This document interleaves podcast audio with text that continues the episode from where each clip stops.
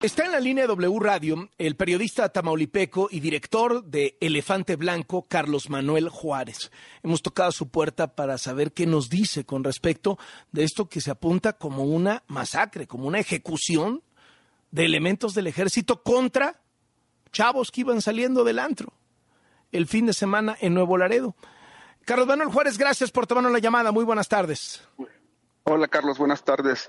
Pues justo este, este día, este ya miércoles, han arrojado más información, más datos, más testimonios sobre esto que sucedió el domingo 26 de febrero por la madrugada en la colonia Manuel Cavazos Lerma de Nuevo Laredo y que el ejército eh, está haciendo, bueno, una, una comunicación, no, digamos, reconociendo que dispararon, pero no aceptando lo que la narración de un sobreviviente ileso de nombre Alejandro Pérez Benítez ya nos está mostrando que es el hecho en su magnitud y que también está siendo corroborada, Carlos, por el capitán Helio N., quien estuvo al mando de ese, ese convoy de militares que estaba haciendo una, un recorrido rutinario en Nuevo Laredo, que acabó con este asesinato de cinco jóvenes.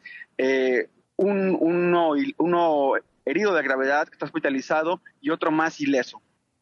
Hoy en la conferencia mañanera, pues trataron de sembrar ahí la versión de que si los jóvenes eran maleantes, que si los jóvenes venían armados y habían disparado, etcétera, etcétera. Es decir, tratando de, tirarle un manto protector al ejército. El presidente fue cauto, dijo que, que se iba a investigar y luego, luego se lanzó contra los periodistas. ¿Qué son, cuáles son los datos duros, los testimonios directos que el periodismo ha podido recolectar sobre este hecho en concreto, Carlos Manuel? Mira, Alejandro Pérez Benítez, que es hermano de otra de las víctimas Gustavo Pérez Benítez, mencionó, ellos salieron a las 12 de la noche del, del domingo eh, rumbo a un bar de nombre Mr. Big. Ahí estuvieron de 12 a 4 de la mañana. A las 4 de la mañana salieron del bar eh, y Gustavo Ángel eh, Suárez, quien es el dueño de la camioneta en donde fueron, fueron balaseados, y que también es ciudadano americano, ellos se dirigieron, digamos, él les ofreció llevarlos a sus casas a cada uno y fue cuando dijo Alejandro eh, que los militares los empezaron a seguir, eh, que después los alcanzaron y después dice que ellos se estacionaron y que una camioneta militar les pegó por detrás y después los rafagueó. Así fue lo que él menciona, que él se cubrió eh, debajo del asiento y que cuando salió del asiento lo que vio fue a sus amigos muertos y que vio también eh, a otros dos heridos eh, ya en la banqueta. Y lo más duro, Carlos, es este testimonio menciona eh, Alejandro Pérez que él bajó de la camioneta con las manos, digamos, estiradas, con las manos levantadas. exactamente. Y se hincó en el, en el suelo. Un militar se acercó a él, es lo que dijo Alejandro Pérez Benítez, de 21 años, y le dijo, ¿quieres vivir o quieres morir? Él dijo, yo quiero vivir y entonces la moneda de cambio fue grabar un video inculpándose de que ellos eran delincuentes. Esto, este testimonio es durísimo y eh, este, eh, este joven de 21 años, familiar de, una víctima mortal, está siendo protegido por su familia y, y también mencionarlo, eh, los abogados defensores de las familias habían, habían tratado de proteger la identidad de este, de este joven, sin embargo, ayer, tras el comunicado de la Sedena, en donde revela que hay un séptimo hombre en esa camioneta, es cuando Alejandro Pérez y la familia decide salir a contar lo que él vivió. Y lo que él vivió, Carlos, también importante mencionarlo, lo, acabamos de publicar hace unas horas en Elefante Blanco, no es muy distinto de lo de un reporte eh, policial homologado firmado por un capitán de nombre Helio y del cual resguardamos el apellido dado que está en las del ejército capitán del ejército, justamente, que él iba al mando de esas eh, tres camionetas Cheyenne y un Sancat. Eh, eran 20 elementos que iban en, ese momento en patrullaje normal, ordinario, por la noche en Nuevo Laredo. Este capitán habla eh, y, bueno, coincide con el relato de que los militares vieron la camioneta, fueron detrás de la camioneta pero no hubo ninguna detonación. Se habla de un estruendo, no se especifica si el estruendo fueron disparos, eh, y él menciona en este reporte policial que, la, que ya lo tiene la Fiscalía General de la República eh, en, su oficina en Nuevo menciona que cuando él se dirige a la camioneta para la, supervisión, la inspección, después de que ya se había dado la balacera, pues ve que en esta camioneta no había armas, no había droga, no había municiones, no había nada que pudiera relacionar a estas víctimas con ser presuntos delincuentes. Qué bárbaro. ¿Y cómo han tomado, eh, hay, entiendo que hay dos ciudadanos americanos entre las víctimas, el consulado ha dicho algo, ¿tiene usted reportes de que, de que se haya metido, etcétera?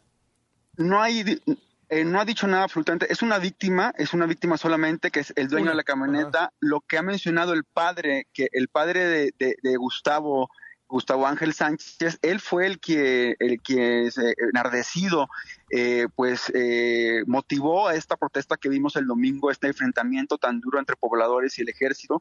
No ha dicho nada, el consulado no ha mencionado tampoco nada. El cuerpo de Gustavo Ángel fue trasladado a Laredo, Texas, en donde se está velando y sepultando. Otros cuerpos están siendo velados eh, en México, eh, en Nuevo Laredo y también en Hidalgo, Coahuila. Eh, hasta ahora no hay nada, digamos, del tema por, el lado de Estados Unidos. Sin embargo, lo que sí hay son cuatro denuncias y también lo que ya se reconoce y es importante recalcarlo, está el testimonio del capitán Helio que ya identifica a, las, a los cuatro soldados que dispararon en contra de la camioneta.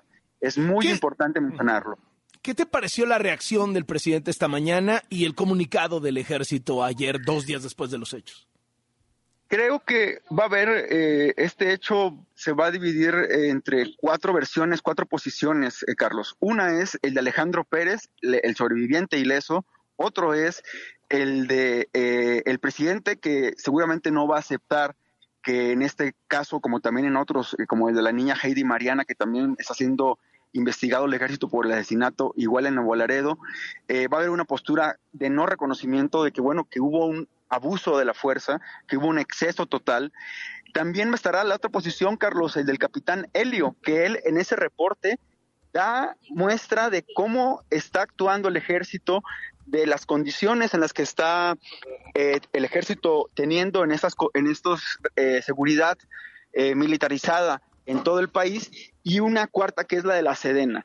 La Sedena está siendo cauta eh, en su comunicado que emitió, eh, reconoce que hay disparos y veremos si este, es, digamos, si en, si en general, si la versión del gobierno federal coincide con la versión del capitán Helio, que él está haciendo, pues, hasta un cierto punto de vista fidedigno eh, con lo que las familias, el sobreviviente, y algunos otros elementos que se han aportado a la, carpeta de investigación que sabemos en Elefante Blanco como videos, eh, pues es lo que sucedió, que fue que el ejército eh, pues tuvo un, mal, un mal actuar como lo ha tenido importante mencionarlo durante muchos lustros en Nuevo Laredo. Nuevo Laredo se ha convertido en un lugar en donde la Marina desapareció personas, más de 40 personas eh, en, eh, 2018-2019, eh, en donde también eh, la, policía, la Policía Estatal de Tamaulipas acribilló en una masacre en Valles de Anáhuac y donde hoy vemos que el ejército es continuamente señalado, responsabilizado de chocar con, con coches civiles y de asesinar también a civiles. Muchísimas gracias por estos minutos para W Radio. Carlos Manuel Juárez, periodista de Tamaulipas y director de Elefante Blanco. Y si nos permites, estaremos tocando a tu puerta para ir viendo cómo va desarrollándose este asunto. Estamos a la orden, Carlos. gracias, hasta luego.